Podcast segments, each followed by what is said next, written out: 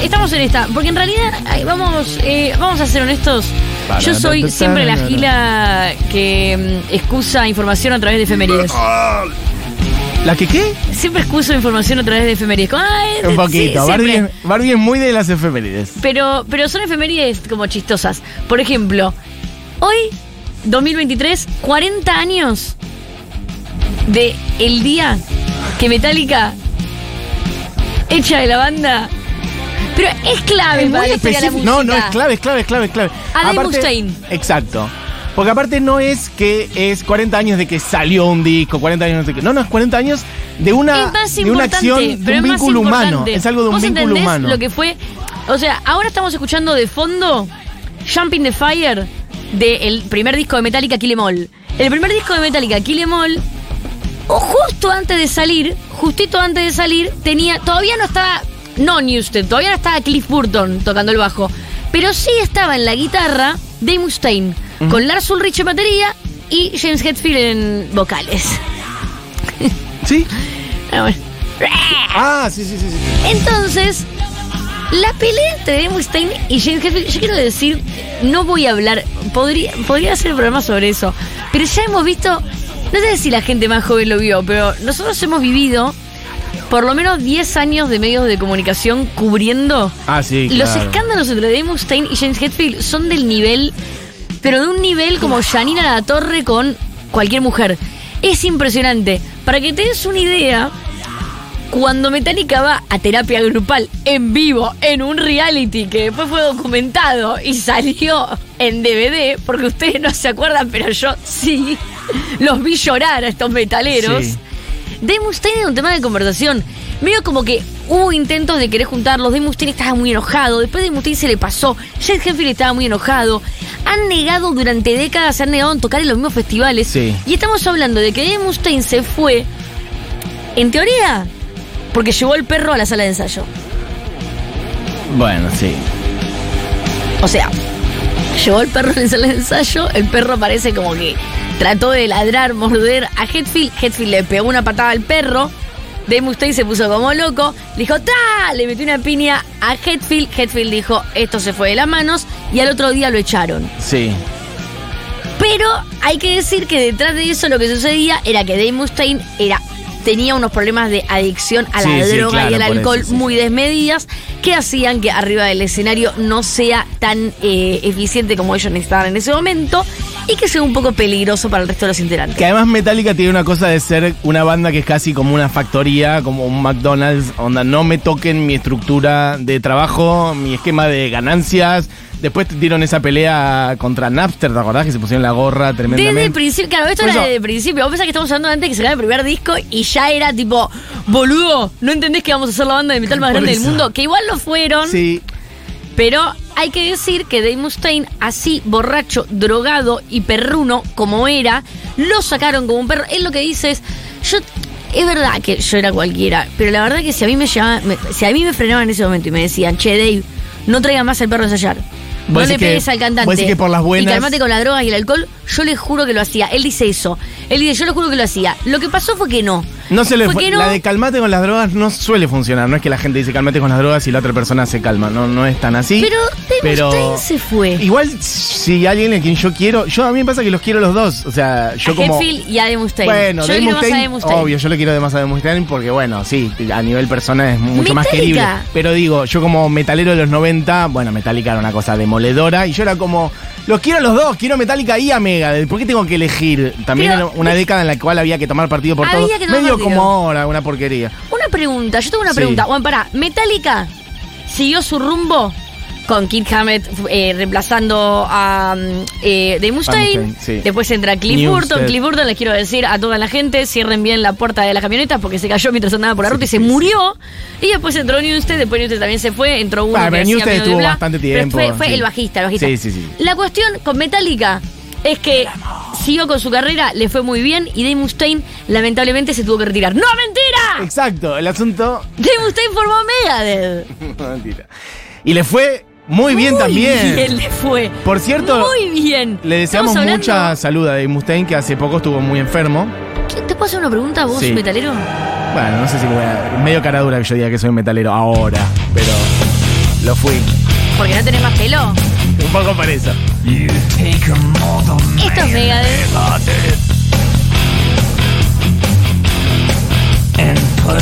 Mati tenía pelo largo. Sí, por supuesto, yo lo conocí con pelo largo. Sí, claro. ¿Qué es esto ahora? Hacer ¿Qué chistes es sobre mi esto? pelo. ¿Qué está pasando? No, no. Yo fui una pelo persona. el asunto es así.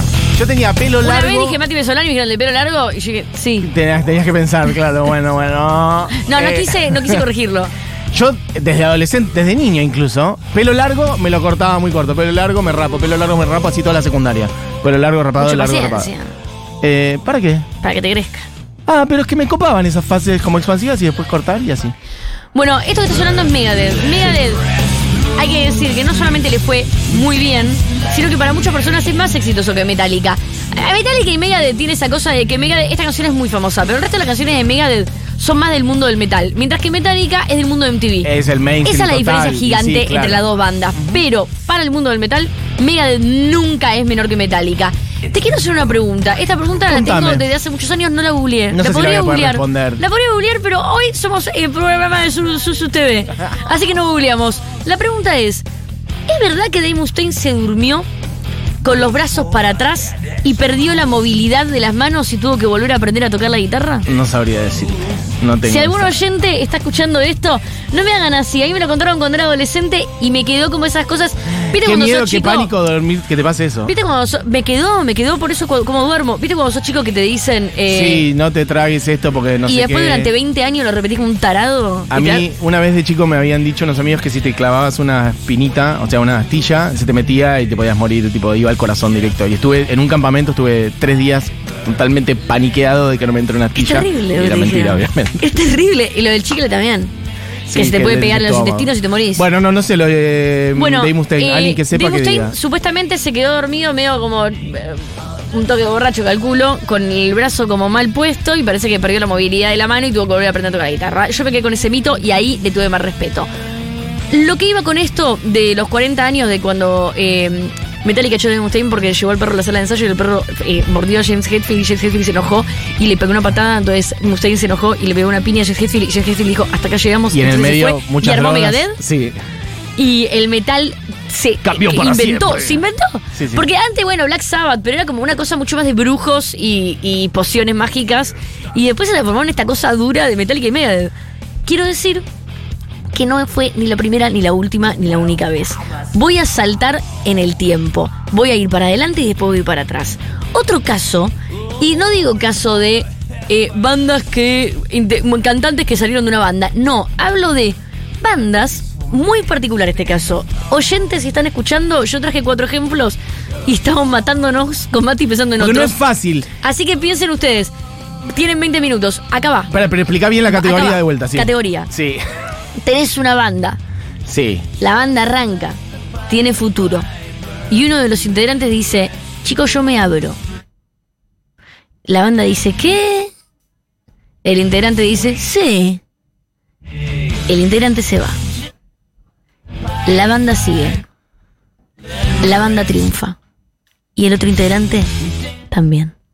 Por eso. Esa, en ese último que acabas de decir es donde radica la dificultad. Eh, pará, Porque- y coexisten. Claro, por eso. Porque vos me decías. Cantantes que se han ido de bandas Mil, o que una mil. banda se terminó y después el Mil. cantante hizo su banda, lo que sea, Mil. hay un millón. El tema es que coexistan y que, y que ambos En el proyectos éxito sean. personal, y que ¿no? ambos proyectos sean, es una palabra fea, pero. Que le No vayan- importa a los oyentes, yo hablo Claro, del éxito. bueno. Por el, el caso que traje ahora, la verdad que igual a nivel oyentes les va muy bien a las dos bandas, es impresionante, pero son dos bandas que sostienen una particularidad muy única, que es que, por ejemplo, estoy hablando de esta banda, ahora voy a ir, estoy hablando de la banda War on Drugs, de War on Drugs, que es una de mis bandas favoritas de... Cuando me dicen banda nueva, yo nombro esta banda. Total. Y del 2005. Bueno, de War on Drugs. La canción que estamos escuchando, ¿sabes cómo se llama? Buenos ah, Aires Buenos Beach. Aires, sí, Buenos Aires Beach. Acá van a escuchar a One One Drugs que suena de esta forma, ¿no? Tiene un audio. Ya vemos que la banda va para un lugar. Pero la voz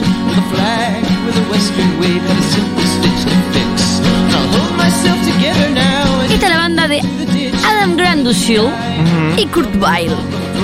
Año 2005. Arman esta banda. La banda le va bien, moderadamente, dentro del indie. Es una banda de locos con pelo largo eh, pero no pelo largo como los de Dave Mustaine y James Hetfield. Otro tipo de pelo largo, un pelo largo menos lavado, un pelo largo más dejado. Qué buen pelo que tienen todos, se ¿eh? lavan, no sé qué shampoo usan, El pero pelo de el Dave pelo. Mustaine, aparte de pelo bien. largo, pelirrojo. ¿Vos sabés que el pelo de Es metalero eso- huele bien? Es como ese perrito que Mi te da hermano- ganas de apapacharlo. Mi hermano tenía muchos amigos metaleros. Los rulos. Yo recuerdo meterle nariz ese pelo. El, el pelo metalero huele bien.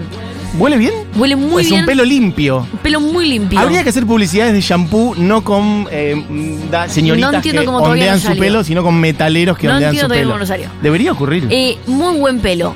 No es así el pelo del folk barbudo. Un día podríamos hacer un especial eh, que radique en eh, las cuestiones Pelos. del pelo. Sí, porque estoy pensando en metaleros pelados eh, que hay, pero que me imagino que les debe costar mucho el estereotipo. Exactamente. Iba a ir hacia ahí, hacia Judas Priest. Es verdad, una vez hicimos una Pero es que el rock de pelados es muy hacemos- bueno. que iba de- Estamos hablando de, de Sí, de- pelados Michael clave, Stipe tipo a- Michael Stipe a, sí. a Frank Black. Total, exactamente. sí. Bueno, la cosa es que Ah. eh, en el caso de War on Drugs es otro tipo de pelo, es un pelo más pajoso, Ujú. un pelo más dejado. eh, Reseña es un de pelo.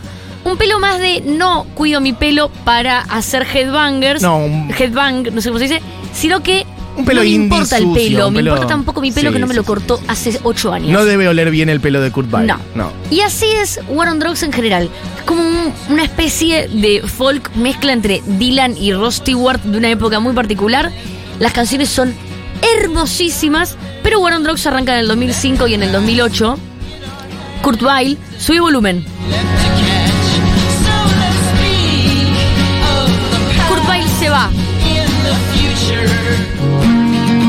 Esto es Walking on a Pretty Day del disco Walking on a Pretty Days que esta semana cumplió 10 años. Ok, la efeméride. Kurt Weill se va de War on Drugs y la pega fuerte en el indie. ¿No? Ya como solista. De hecho, tiene un lindo disco con, con nuestra Courtney amiga Barnett. Courtney Barnett. Caso tiene con Courtney Barnett. Qué lindo ese programa. ¿Te acuerdas que vino Courtney Barnett el programa? Vino Courtney charlando. este programa estuvo en ese patio abrazado a nosotros dos. Exactamente. Es como si fuera otra vida. ¿no? Y yo después abrí su show ese Sí, mismo día. Esa misma gran noche, día. sí. Casi me quedó sordo. Debe haber perdido el 10% de audición en el show de Courtney. Estuvo Estaba bien. muy fuerte, yo estaba muy pegado al parlante y me arrepentí mucho. La amé. Perfecto. Me arrepentí no darle un beso. Che, hay gente. Ahora, bueno, termina con Weill y te leo mensajes de gente que está dando grandes ejemplos que no se nos habían ocurrido. Perfecto. Eh, este es Kurt Weill, quien también cantaba en War on Drugs. Se va y vos decís, che, War on Drugs, se te fue el cantante, uno de los cantantes, uno de los compositores, y la rompió solista. Pero ellos en Instagram no tuvieron tanto rollo, porque no es que dijeron, ah, mira cómo le va este forro. ¿Sabes qué no? Porque mientras Kurt Weill la rompía con su disquito mucho más acústico, porque pará, también puede pasar que se vaya y diga, che, pero estaba haciendo lo mismo que los otros. O sea, era un tema emocional. No. Se volvió más acústico Kurt Weill. Claro, mucho cambió. más acústico en todo lo que hace. Fue un poquito para otro Mientras lado. que Sí, un poco más folky.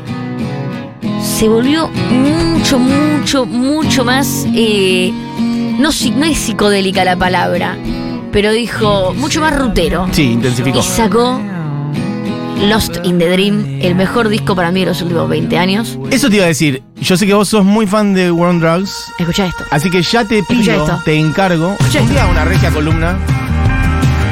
La cara de felicidad de Barbie. ¿Haces una columna un día de War on piensen Drugs? que plagié algo, vayan a buscar War on Drugs, que saco todo ahí. Escucha esto, no, es una hermosura. Escuchá cuando arranca a cantar. Es Ross Stewart igual, ¿eh? Es Ross Stewart, pero escuchá. No inventaron nada, pero no importa, las canciones son hermosas. ¿Sabes que un poco me sorprende que te guste tanto esto? Ah, me dan ganas de llorar. Es un poquito medio Arcade Fire también hay que decirlo. Es muy Ross Stewart esto. Ahora te voy a decir la canción de Stewart. ¿Querés que te la canción de Ross Stewart? Ah, porque una vez habías traído este dato de cómo se había casado. Sí, sí. Ay, no importa, lo hacemos después para el cierre programa. pero un día haces una columna de on Drugs. Sí, por supuesto. Perfecto, listo, gracias. Eh, pará, hay alguien que tiró un gran ejemplo. Hay gente que está tirando ejemplos que No estoy de con la acuerdo. consigna. Que no. Porque el asunto es así, vuelvo a decir, esto que estamos haciendo hoy no es fácil porque tiene que ser gente que se haya ido de la banda y que a tanto a la banda como a quien se fue les vaya bien y Tengo sostengan dos en el ejemplos más. tiempo. No, el que digo Al que orto. para mí está muy bien.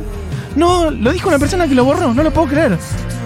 Bueno, pero tengo tu nombre. No, no tengo tu nombre. ¿Por qué Es lo una- borró? No sé por qué lo borró. Estoy viendo que borró ¿Qué el fue mensaje. esa paranoia? Borró el mensaje, pero es un corazón verde. Había dicho eh, Erasure y Depeche Mode. Totalmente. Este. mm, Vince Clark era uno de los fundadores y se fue y armó Erasure. Y a Depeche Mode le fue súper bien y a Erasure le fue súper bien. Totalmente. Creo que es el mejor ejemplo que dieron hasta ahora. Y esta persona lo borró. No sé por qué. Pero bueno, este. Ahí lo vuelve a poner. Depeche Mode. Después otra gente dice otras cosas. Gente que se puso a hablar de pelo. Eh, ¿Acaso el mejor pelo del rock es eh, Brian May? Eh, yo creo que el de Dave Mustaine. Buscalo, vas a ver. De Mustaine, ¿sabes qué pasa? Tenemos el futuro y Brian May ¿Qué? ya, y nada, lo perdió el pelo. ¿Lo perdió? Lo perdió. Me parece que no, ¿eh? ¿Sabes Se que cortó perdió? el pelo, pero. Bueno, pero escúchame, si perdés el pelo, ¿cuánto tiene? 75 años de tener. Yo te, ¿Era de él? Yo te, te ¿Era lo- de te- él? ¿Cómo no? ¿En los rulos de Brian May? ¿Qué decís que era No una sé, peluca? era peluca. No, señora, ¿cómo va a decir eso? Bueno, no sé, igual no, No tendría sé. nada de malo, pero me No parece que no. malo. Eh, y pero que en un momento después se lo cambió por una peluca blanca porque estuvo canoso todo. ¿eh? ¡Maldición! Eh, Alguien dice el ejemplo con el que vas a seguir. Ahí va. Andrés, ¿lo digo? No. Bueno, Andrés es lo que vas a Está bien, dale. Andrés, esto es para vos. Andrés dice Peter Vamos a Gabriel y Genesis. Vamos a escuchar una de las mejores canciones de rock progresivo de la historia. Génesis. Fear of Fifth. También mejor conocido como Ceru Girán en Argentina. Un poquito.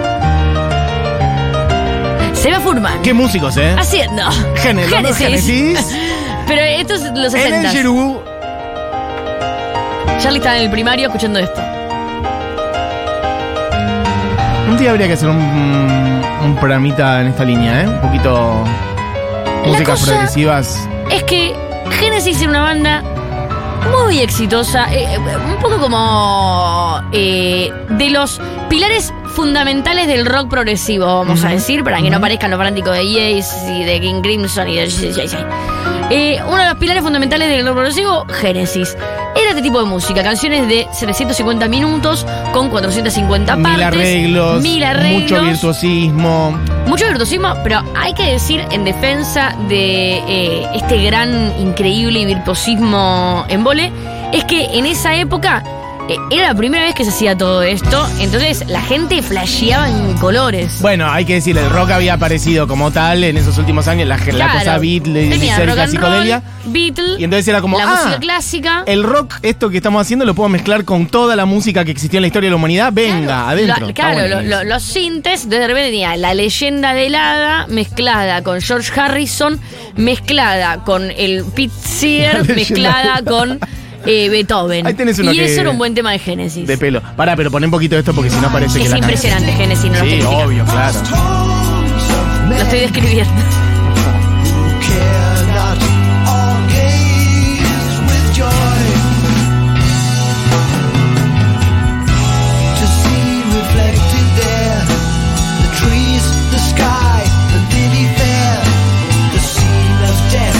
Bueno, monstruos todos. Monstruos Peter Gabriel, monstruo Phil Collins. No sé para dónde. La cuestión es que Peter Gabriel, hay una historia. No voy a decir la, la oficial, la musical, la de detalle. Voy a decir la que me gustó a mí. La mujer de Peter Gabriel le dice, Peter, me tenés podrida con tus giras. Estoy a punto de parir y los médicos dijeron que es un embarazo de riesgo. Necesito que me atiendas, que me hagas masajes en los juanetes, que me traigas un té con miel y limón y que estés al lado mío sosteniéndome la mano los próximos seis meses. Y Peter dijo, re mi amor, y dejó Génesis. Entonces en ese momento. Peter se fue. Muchos años después, Peter, su carrera solista devino en esto que estamos escuchando, que es Salisbury Hill, una de las canciones más lindas de Peter Gabriel, que por cierto tiene para mí la carrera más importante en la música para eh, escenarios y giras. Nada de lo que ustedes ven, ni en La Breche, en los shows de Dylan, ni en los shows de eh, Rosalía, existirían si no fuera por los Peter shows de Gabriel. Gabriel. Debo decir que lo certifico porque he visto un show de Peter Gabriel con orquesta completa en su gira, ¿cómo se llamaba? New Blood. que era todas versiones con orquesta de estas canciones, fue algo descomunal. Pero si no fueran, hay otras giras de Peter Gabriel en donde él está con una, un ¿La bo- bola una de bola, Louta? una bola que gira. Pero claro, la cosa, bola de Louta es un poroto al lado. Yo me acuerdo, no, no, es que yo me acuerdo de Louta. Me- gente diciéndome, ¿viste este chico que en Niceto tocó en una bola de plástico? Y yo dije, como la de Peter Gabriel. Y te quedaron mirando Y como. me quedaron mirando como, ¿Cómo bueno, dijo? sí, siempre arruinando la fiesta. Peter Gabriel, hace, te hablo hace 35 años hacía eso. Eh, realmente inventó todo arriba del escenario. Este hombre es No, y un escenario que giraba mecánicamente. Era un- amante movimiento. de, de, Un de demente. la vanguardia. Sí, muy aspen, pero, pero bueno, lo vale. Che, para- Seba, digam- Peter Gabriel, perdón. No, no, quería decir el disco en la que estaba la canción anterior can- que lo Ah, escuchen, que es. Selling England by the Pound, que escuchen ese disco nada Sí, más, sí, sí. el de Genesis. Entonces Peter Gabriel se va y Genesis dice, che, tenemos que salir de gira nosotros porque todo bien con tu Germu, pero nosotros tenemos una gira de 700 shows. ¿Quién canta? Sí, No te digo. Cortame la música. La última persona, o sea, no te digo que viene el batero y dice, che, yo estoy estudiando así como teatro, comedia musical y me reda mandarme ahí al frente y cantar. No, pero Phil, vos tocas la bata, haces coros. No, pero yo me reveo haciendo eso. ¿Vos sabés lo que es para una banda co- como nosotros, con nuestro porte, con Peter Gabriel, que es el mejor showman del mundo adelante, tener un batero tocando, no te puedes mover, lo único que puedes hacer es tocar la batería y cantar. No, no, Que ya es un montón igual Solo eso, ¿eh? los super ratones se atrevieron a tanto. Y Javier Martínez dijo- Manal. Claro, y ahí él dijo, déjame probar. No, un monstruo, un monstruo, un monstruo. Un monstruo.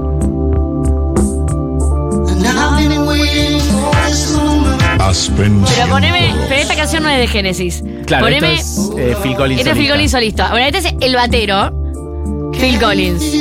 Que después también, después hizo también se fue, claro, por y eso. bastante bien le fue. Medio que el ejemplo es, eh, una, es un, un ah, un ejemplo adentro de un ejemplo, sí, sí. Pero sí poneme. No, por eso, poneme Invisible Touch, que es lo que me importa del ejemplo. Esto pasaba con Genesis mientras pasaba lo otro con Peter Gabriel. Contemporáneo. O sea, esto pasa mucho después, pasan muchas cosas en el medio. O sea, Genesis saca 800 discos, prueban 800 fórmulas con Phil Collins cantando, llegan los 80s y pasa algo mágico, que para mí sí este es el único ejemplo que es así, que es que Peter Gabriel y Genesis se vuelven rochenteros y a los dos le va muy bien. Es como que... eh, es como que... A ver, el ejemplo. Es como que Dargelo se vaya de Babasónicos. Escuchen esto. Babasónicos siga. Sí. Y Dargelos también. Y que en cinco años Dargelo saque un disco de trap y Babasónicos saque un disco de trap y a los dos la, la rompan. Claro, los dos encarnen el sonido de la época. Como que encarnaron el sonido de los totalmente. El fo- sonido de los 80. Vos decís, Peter Gabriel, Génesis, 80. Es muy pero loco arrancaron en los 60. Haciendo progresiva. Lo cual habla Claro. enormemente bien de su capacidad como músicos, de la antena que tienen para lo que podían está pasando. todo, podían todo. Simplemente en un momento se cansaron, pero. O sea, venían de los 60 co- inventando toda esta música que era como re un nicho, re. Y de repente Barroca, se compleja. Sí, sí, y pasaron Y- a ser hitazos ochenteros. Hits de estadios. Para, hay uno, estadios. podemos poner, Diego, y fíjate si está, que a mí me encanta, es un tema muy hitero básico de Genesis que es eh, Jesus He Knows Me. Que es toda la. ¿Te acordás que es como la de Dona Plata? Todo, todo. Es un tema.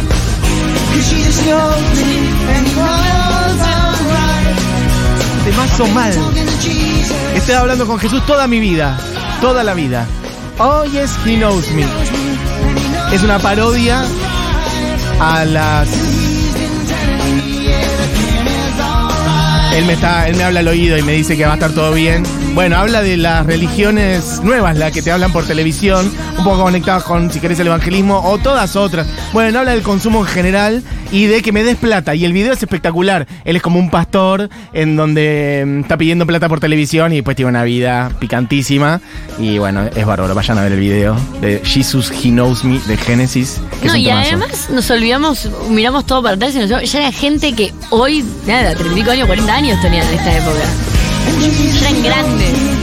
Bueno, quiero decir que el cierre de esta columna para mí va como un ejemplo que rompe en qué sentido. No les va bien en el futuro en esta ruptura. Es una ruptura, no me pongan nada, ¿eh? Es una ruptura, quiero mística. Una ruptura. importante para el pop, importante para la música, que no se resuelve bien, pero por dos años convive, coexiste en el éxito. Estoy hablando de esta banda.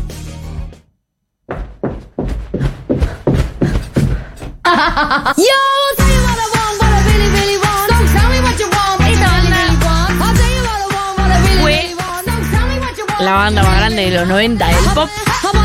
Puesto número. No, Para pero discutir, fue una para banda discutir, pero puede ser. grande. Sí, sí, sí, sí. sí. No, La igual puede ser, ¿eh?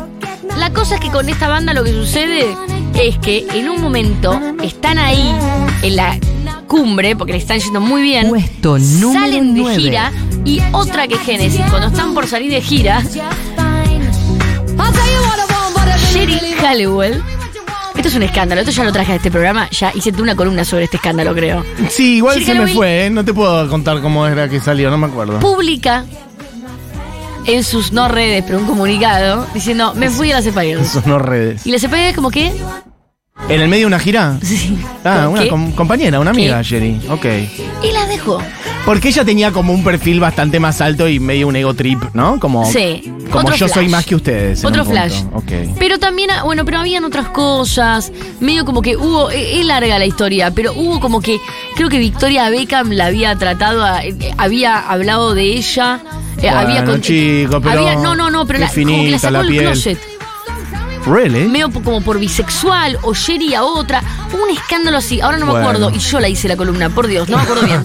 La ¿Sabes qué puedes ir a cosa- hacer? Escuchar la columna de Barbie Recanati. Voy a, voy a escuchar la columna de, Que está en Spotify. en Spotify de Sherry Halloween y lo voy a traer. Pero la cosa es que ella se va de las Spy Girls y hace esto. Que bueno, una canción.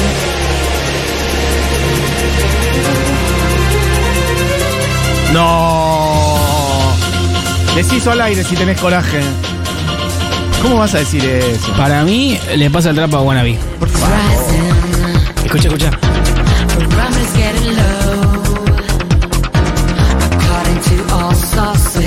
Además, no es un tema original, todavía es una versión de un tema. O sea, Es ¿cómo, una un- canción cómo una versión de It's Raining Men le puede ganar a Wannabe? Es una canción de los 80 es una canción de The World De Girls. ningún modo. La cosa es que es un cover que hace y que se hace muy famosa en, en el diario de Bridget Jones. También. It's raining. La versión. ¿Pero y qué pasó con las Spy Girls eh, después Las- de esto? Como... No, ¿sabes qué pasó? Pasó esto con las Spy Girls. Te vas a acordar. Lo de, En otra época. Lo de decir el En nombre. otra época.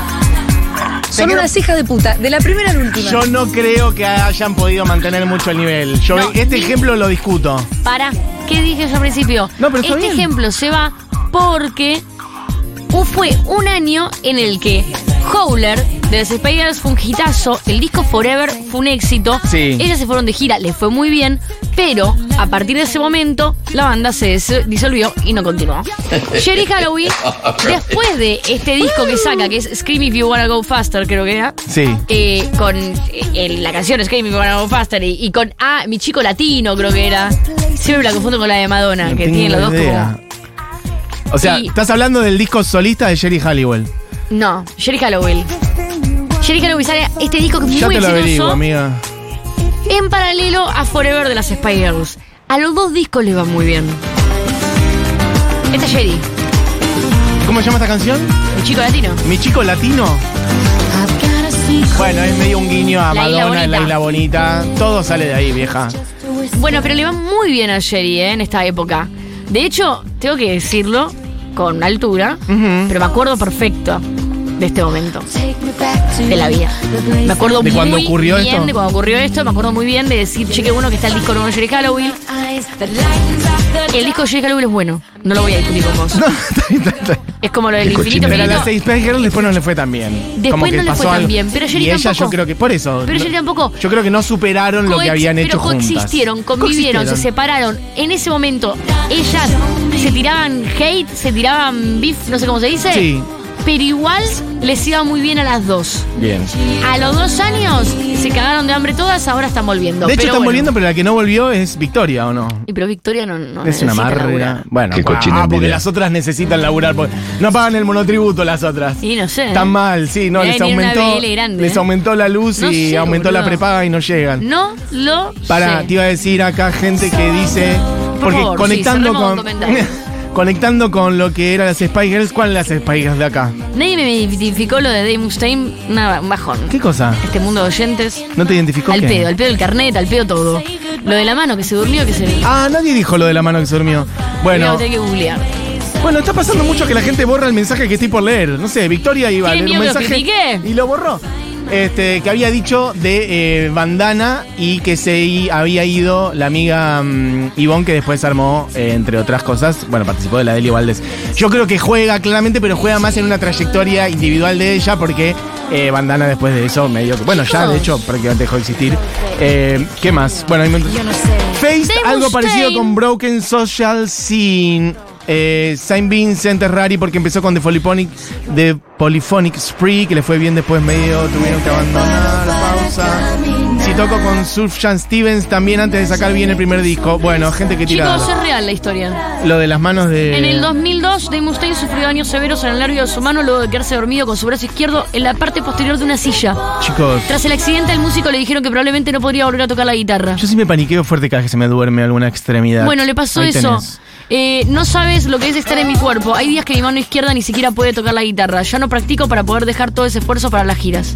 Bueno, Voy a decir, hay mensaje de mi amigo Pablo 30, musicalizado de esta radio, que nos quiere mucho, que manda saludos, y que dice Q's dio lugar a gente en Screaming Trees, Dwarfs, Unida y Fu Manchu. Después de todo eso se formó Queens of Stone Age, Sí. Electronic New Order, bueno, en fin, Sí, su pero ruta. no coexistieron. Claro, porque bueno. Mark Lanegan, de hecho, cuando se fue de Screaming Trees, Screaming Trees no continuó. Ahí tengo otro reclamo para hacerte, Barbie. Aparecen los trapitos. Yo me acuerdo que habías prometido que ibas a hacer columna martes que viene de vamos Mark Lanegan. ¿Y qué pasó? No pasó. Acabo de perder el otro 10% Bandana. de audición. Un No, perdí en el show de. Courtney Barnett y otro que salir a googlear bicho, Chicos, boludo, en la una persona, pasada ¿verdad? se quedan con Seguro La Ivana, Julita Mengolini y todo el staff de siempre, como todo el staff. Yo hablo de lo que sé, no hablo del espacio infinito y todas esas cosas. Yo de esas cosas no hablo. No, claro. Eh, Camila Coronel. Eh, Julián Matarazo. Eh, Diego Vallejos. E. Barbie Recanati. E. Matías Mesobulam. Esto fue La Hora Animada. Gracias por todos sus mensajes, que fueron un montón y leímos muy pocos. Prometo que la próxima vamos a leer más. Podría sonar un mega cerrando. John Fruciante y los Red dicen por acá. ¿Sky el Indio? No, ¿cómo va a contar Sky el Indio? Eh, Aventura Aventura Romeo siguió. Santos tiran por acá. Siguió y Aventura siguió teniendo siguió. éxito. Perfecto. Bueno, chiques, no sé con qué nos vamos a ir.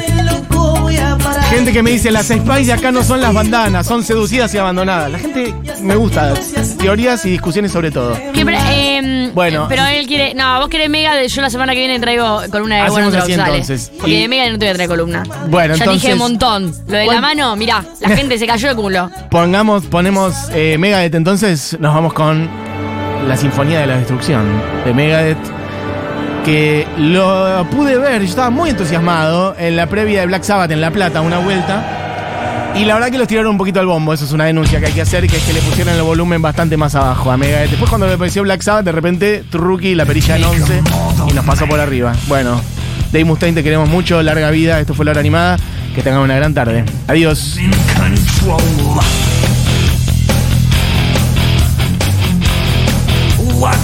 become a god.